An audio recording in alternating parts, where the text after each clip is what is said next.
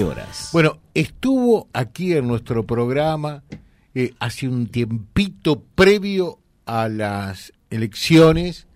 eh, César Gristen, el profe, como efectivamente se lo conoce en la zona, economista, que también es consultor político, eh, y, bueno, queríamos, después de aquel mensaje que nos dejó, que hizo que nos granjeáramos las felicitaciones de muchos de ustedes a costilla de él, bueno, saludarlo hoy prácticamente podemos decir en el día después eh, de este balotaje.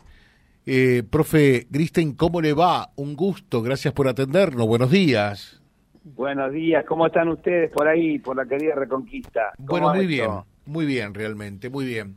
Deseosos de saber eh, qué, qué es lo que se puede decir, eh, qué es lo que se siente en el día después, qué lectura se hace eh, de este resultado que fue contundente, yo diría que fue una sorpresa por su contundencia para propios y extraños realmente, ¿no? Muchos pensaban que podía ganar Milei, pero no con esta contundencia. Por ejemplo, en la provincia de Santa Fe, donde arrasó con un millón trescientos mil votos. No, tal cual. A ver, la primera cosa es que esto que vos estabas recordando tiene que ver con el con el llamamiento, con la opinión que yo tenía acerca, ¿te acordás tu pregunta acerca de que había que votar o, no ir a votar o votar en blanco? Y la verdad que la primera gran alegría es que el gran derrotado fue fue el voto en blanco, ¿no? Sí. Más allá de que, por supuesto, que el segundo, el gran derrotado haya sido Massa, este, también fue derrotado el, el voto en blanco, ¿no? La, la- la abstención, el no me comprometo, el, el no, el a mí no me interesa, el desinterés. Este, creo que las personas comprendieron que había que optar porque porque después son cuatro años donde si no lo único que haces es quejarte y enojarte por por no haber elegido. Eso por un lado, así que eso es bueno, eso es bueno para, para, para la democracia, es bueno para el país, es bueno para, para todo. Y después, este, vos sabés, yo no, no, no oculté mis preferencias, yo obviamente quería que ganara Javier Milei, y bueno, muy contento por porque las ideas de la libertad, ideas que 40, hace 40 años que vengo programando en mis clases, en mis conferencias, vos sos testigo, José, de que efectivamente sí. es así.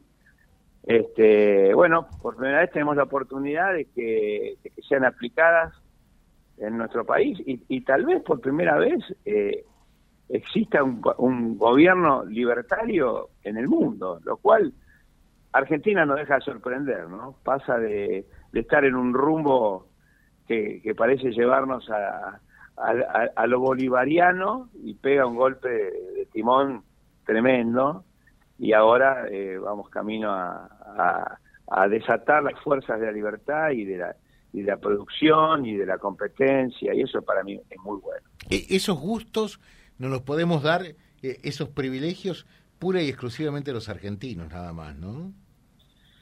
Bueno, por lo menos la, la- la historia parece demostrarlo. Nos cuesta mucho, ¿no? Porque la verdad que nos cuesta mucho. Eh, la decadencia argentina es el costo que hemos pagado por, por esos bandazos que hemos ido pegando permanentemente, ¿no? Espero que esta vez este, seamos consecuentes con la elección y, y- y no y, y tengamos paciencia, ¿no? Porque parece que en Argentina el único a, a los únicos que tienen paciencia es al peronismo cuando está en el poder para que haga cualquier cosa como lo que hizo eh, sobre todo estos últimos cuatro años. Bueno esperemos que esta vez las personas que votaron sostengan su voto con acciones y con paciencia porque el trabajo que tiene por delante el, el gobierno electo es es descomunal no es descomunal. Es titánico. así que ¿Por, por dónde empezar? Eh, ¿Por dónde eh, empezar a desatar esta bomba?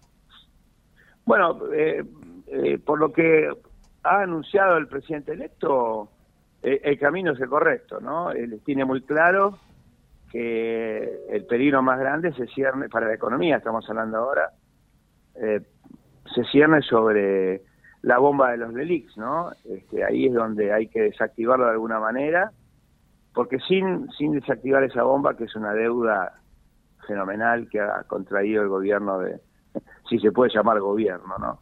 E- e- este- e- Esto que ha hecho Alberto Fernández, este, mm, sin, desactivar esa bomba financiera es, imposible salir del cepo cambiario y sin salir del cepo cambiario es imposible desatar la fuerza de producción porque no no va a haber este, obviamente exportadores que quieran este, vender a estos precios del dólar y, y, no hay dólares para importar, con lo cual la economía se va a parar más de lo que ya empieza a pararse. Así que es, eh, está bien lo que quieren hacer, no hay todavía eh, información sobre de qué manera se va a desatar ese nudo verdadero nudo gordiano que son las, las LELIX, y eh, se sospecha que puede haber un plan Bonexon con los bancos, se sospecha que pero la verdad que todavía no, no, no hay información, solo hay especulaciones. Pero lo que sí es cierto que eso es lo primero que hay que hacer. Y después este, está clarito que también hay que sacarse encima este, distintos sectores del, del Estado, el elefantiásico que tenemos, y ahí también está, está muy bien la idea de desprenderse de este, bueno, la TV pública, de Aerolíneas Argentinas, de, de poner en condiciones de venta de Telam, de, poner, Telam, ah, de, Telam, de Telam, que, y por supuesto de IPF, ¿no? IPF además con el problema que tiene del fallo en su contra, que hay, que ver cómo se resuelve eso, porque comprar una, privatizar una empresa o vender el 50% de las acciones que están en manos del Estado, sabiendo que la empresa tiene una deuda de 16 millones de dólares por un, juicio que, que debe afrontar, bueno, es otra tarea titánica. Sin embargo, la idea de desprenderse de IPF también me parece correcta, porque me había parecido correcta cuando, cuando la privatizaron por primera vez. No, hay ninguna razón para que Argentina tenga una, el, Estado tenga una, una empresa este, de energía, no tiene ningún sentido. Que lo hagan los que lo saben hacer, los privados. En fin, me parece que, que las ideas son las correctas y que el gobierno, mucho más este, eficiente, con una, un tamaño mucho más lógico, se dedique a las cuatro o cinco cosas que un gobierno puede hacer para mejorar la vida de las personas. Dedicarse a la seguridad interior, este, asegurar, este, los, los, como decía, como dice el preámbulo, el preámbulo, ¿no? los beneficios de la libertad. Eso es lo que tiene que hacer un gobierno, asegurar los beneficios de la libertad. Allí donde hay una amenaza a la libertad y a la iniciativa individual de las personas, ahí es donde el gobierno tiene que tiene que estar fuerte. va a haber, va a tener, sí. ¿Temes que, que, por allí eh, no lo dejen hacer eh, eh, e implementar estas ideas? seguro, que va a tener una, una feroz resistencia, porque esta vez va en serio, esta vez este, todos estos quistes que tiene la política argentina, que están agazapados y que han vivido como parásitos durante décadas, de, golpe no van a querer este, ceder sus privilegios, eso está claro. Esto es una lucha contra los privilegios de lo que el presidente llamó la casta, pero más que casta es, una, es un grupo social que se ha enquistado en el, en el Estado para hacer sus negocios o para vivir holgadamente, mientras la gran mayoría de la población no puede hacer lo mismo. Y donde tenemos además, no solamente eso, sino donde hay más del 40% de pobres en Argentina. Entonces, eso, por supuesto que van a querer defender sus privilegios. Por eso es tan importante qué va a hacer el resto de la población, cómo va a apoyar lo que votó. Y, después, este, bueno, ya lo dijo también el presidente electo, no va a permitir la violencia en las calles. Y eso implica que va a haber que, en el caso de, violencia, va a haber que dentro de los, de los de la legalidad del Estado reprimir a los violentos, cosa que en Argentina sería toda una novedad y que en todos los países organizado del mundo, es una cosa obvia. Andá a hacer desmanes en Brasil y no sabes lo que te pasa. Andá a provocar desmanes en Estados Unidos y no sabes lo que pasa. En Chile, andá a provocar desmanes y vas a saber lo que te pasa. Ni hablar de eh, Inglaterra o, Alemania. Y los países que, que tienen un Estado que se dedica a mantener la paz y el orden, cuando alguien lo quiere alterar, van y reprimen a esos, a esos delincuentes. Entonces, quien delinca, el que las se las paga. Y eso va a tener que, la Argentina tiene que acostumbrarse a eso. Si no, nada es posible. Si no hay un orden y no hay una, una, una clara intención de jugar dentro de las reglas, esto es como pretender jugar un partido de fútbol donde un equipo respeta las reglas y el otro hace lo que se le antoja, pega patadas, quiere que, que convaliden los goles en offside, este, cuando la plata se va afuera la meten de vuelta con, con trampas, bueno, no se puede jugar. Vos tenés, ahí para eso está el árbitro, ¿no? Este, cuando hay una patada de esas que, lo ameritan, bueno, hay que echar al, individuo. Bueno, acá es lo mismo, ¿no? No, no se puede permitir una sociedad este, vándalos que vayan en contra de, de, los intereses de la gente pacífica y trabajadora. Es, es, absolutamente normal, ¿no? Pensar de esa manera. Este, y, va a haber, seguramente va a haber problemas, José, seguramente lo va a haber. Vamos a ver de qué magnitud y cómo se resuelve. Eh, eh, en definitiva, dijo algo, una definición muy importante el domingo, eh, donde señaló no habrá gradualismo, ¿no? Que fue lo que hizo Macri en su momento, sino shock directamente, ¿no? Para que la gente pueda entender de, de qué se trata esto del shock. ¿Qué, qué, significaría? Porque por allí, eh, en, el hombre de a pie, esto genera cierta y determinada aprensión, temor y demás. Eh, cuando hablamos de shock, ¿qué hablamos?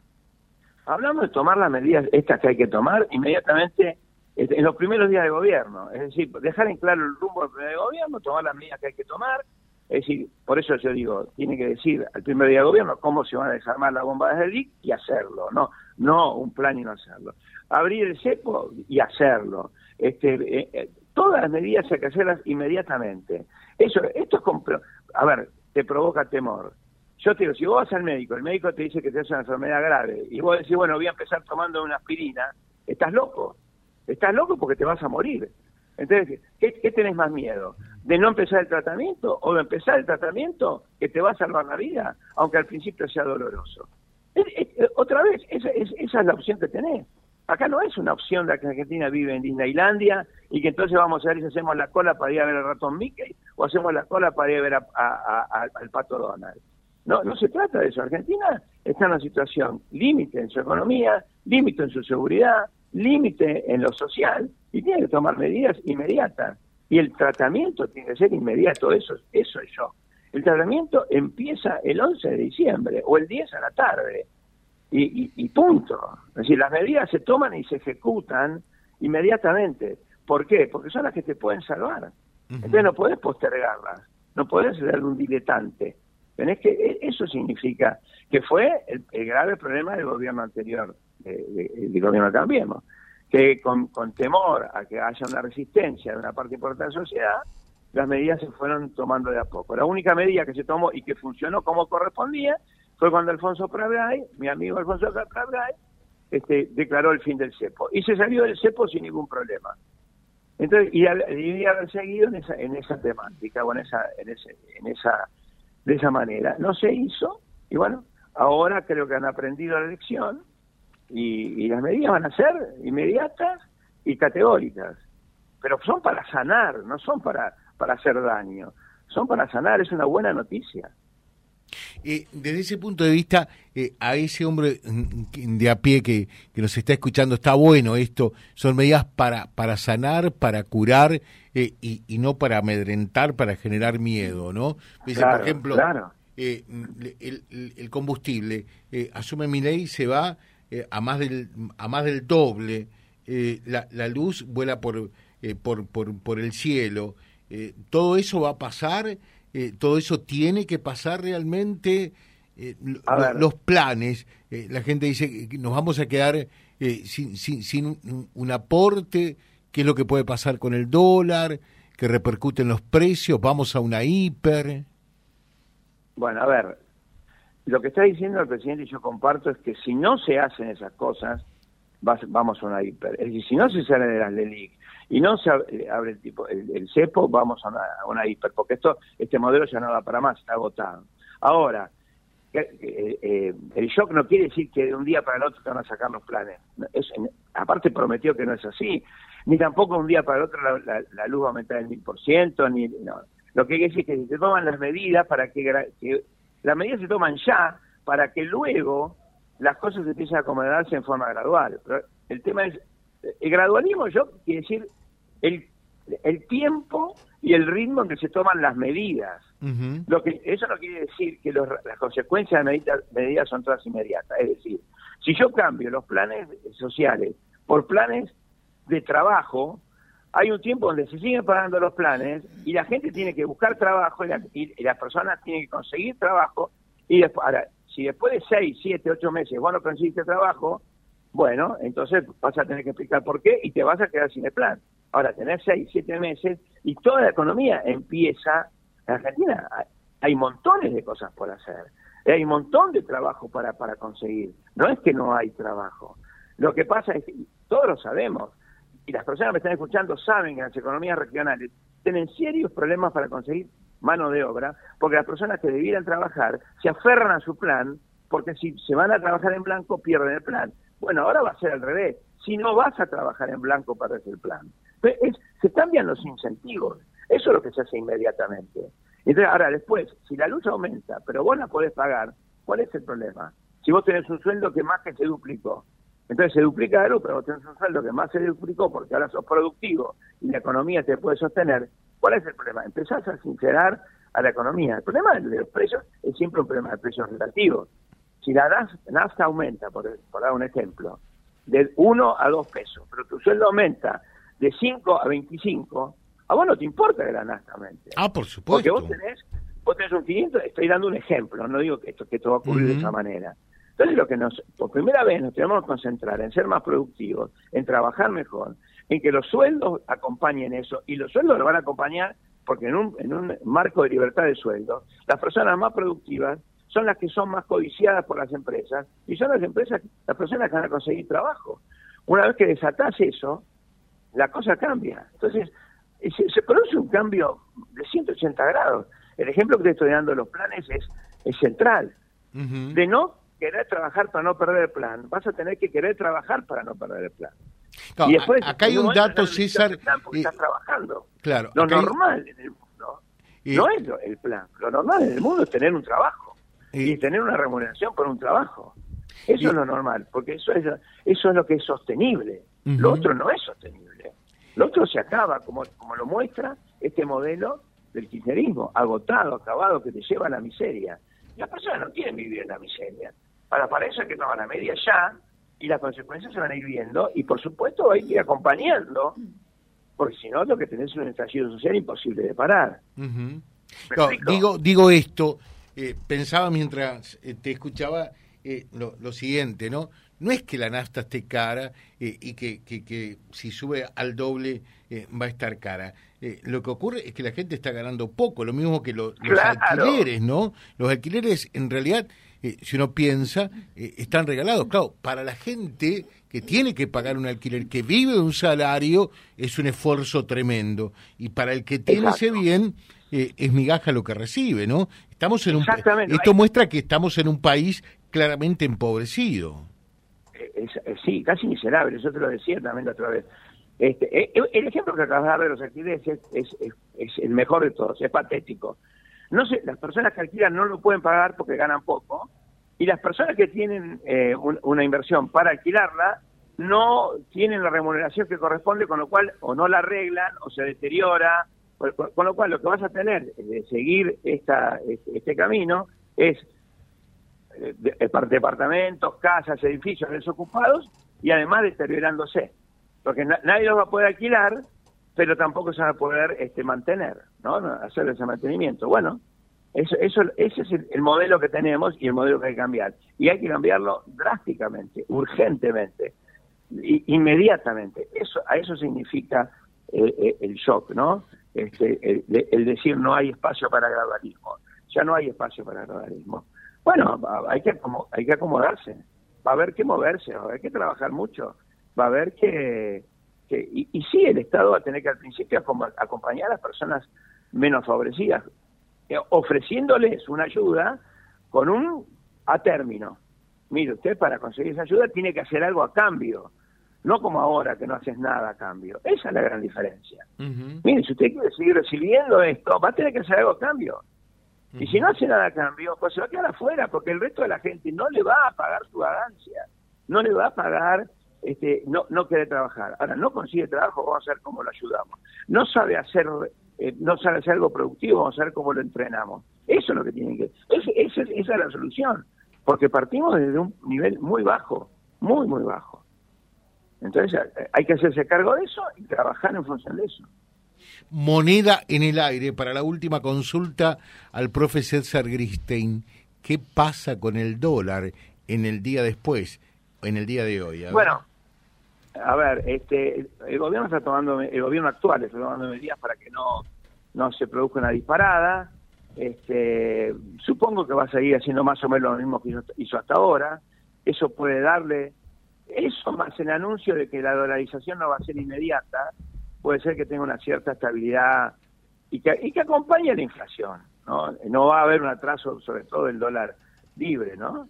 Este, no va a haber un atraso. Seguramente el dólar oficial va a tener un, eso lo dijimos ya en mi anterior visita, ¿te acordás, José? Sí. El dólar oficial seguramente va a tener un recomodamiento este, que va a influir sobre, algunos, sobre los precios, pero menos que lo habitual, porque ya muchos precios están calculados el precio del dólar paralelo.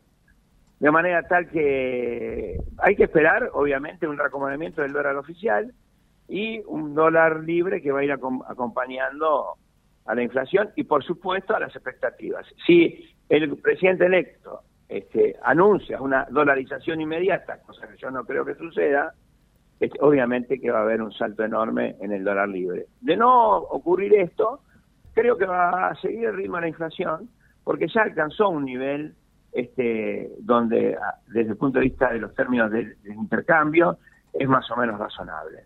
eso es lo que yo espero que ocurra, por supuesto, este, en Argentina los cisnes negros abundan, pero creo que va por ahí más o menos la cosa. César, un gusto, eh, muchas gracias, eh, un buen día, un fuerte abrazo. ¿eh? Un abrazo grande y un beso, y bueno, y felicidades en esta fiesta, difícilmente hablemos antes de la fiesta, que seguramente que sí. Y seguramente mando un abrazo enorme. Bueno, aquí estaré. Muchas gracias. un abrazo enorme.